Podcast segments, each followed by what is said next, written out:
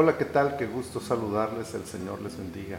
Ya estamos en el día martes, martes 13 de septiembre del año 2022 y esta es la temporada 22, el episodio 7 de nuestro devocional en su reposo. Estamos en el libro de los Hechos, en el capítulo 7, quiero leerles el versículo 59 que dice, y apedreaban a Esteban mientras él invocaba y decía, Señor Jesús, recibe mi espíritu. La muerte de Esteban destaca en la historia de la iglesia por diversas razones. Una de ellas es que es el primer mártir de la iglesia, el primero en morir por causa de su fe en Jesús. Al paso de los años, la iglesia se ha llenado de hombres y mujeres que han sido fieles hasta la muerte dejando una estela de pasión por Cristo que ha provocado que muchos más se entreguen a la fe del Evangelio y entregaran su vida por predicar la salvación en Jesús. Es un privilegio conocer la forma en que vivieron y la disposición con que entregaron su vida con gusto. Aun cuando los tiempos pueden ser de paz, o por lo menos no involucren un serio peligro para la vida de los creyentes, el cristiano de todos los tiempos y lugares hará bien en imitar tal pasión, fe y compromiso con Cristo. Pero la muerte de Esteban, aun sin el hecho mismo del martirio, nos muestra la seguridad que el creyente tiene al traspasar el umbral de la muerte. Aquel diácono vio a Cristo sentado a la diestra del Padre y confió plenamente que al momento de su muerte Cristo recibiría su espíritu.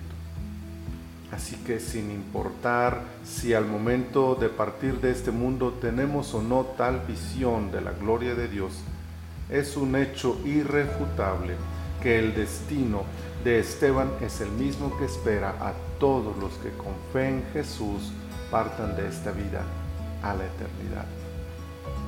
Sin lugar a dudas, al morir los hijos de Dios tendremos un lugar en la eternidad con nuestro Señor vamos hacia Él y será Él quien reciba nuestro espíritu.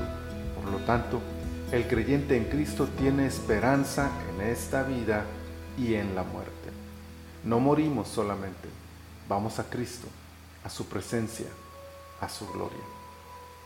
Si los tiempos que nos tocan vivir incluyen la necesidad del martirio, que sea así para la gloria de Dios. Pero si nos concede el Señor una vida en paz y una muerte serena, aún así es su reino celestial el que nos espera y nunca más volveremos a separarnos de Él. Con esta certeza, la vida puede vivirse en fe y esperanza y la muerte puede pasarse en victoria, pues toda muerte de un cristiano es una muerte gloriosa. Concédanoslo el Señor. Padre, muchas gracias por esta hermosa palabra que fortalece nuestra fe y acrecienta nuestra esperanza en la vida eterna que tú tienes para nosotros. Señor, podamos vivir entonces de esa forma, agradándote y honrándote, y que al momento de cruzar la puerta de la muerte lo hagamos con la seguridad, con la confianza de que tú estás del otro lado para recibirnos en la eternidad y nunca más separarnos de ti. Muchas gracias te damos, Señor por Cristo Jesús, nuestro amoroso Salvador. Amén. Amén. Mis amados hermanos, el Señor les bendiga abundantemente.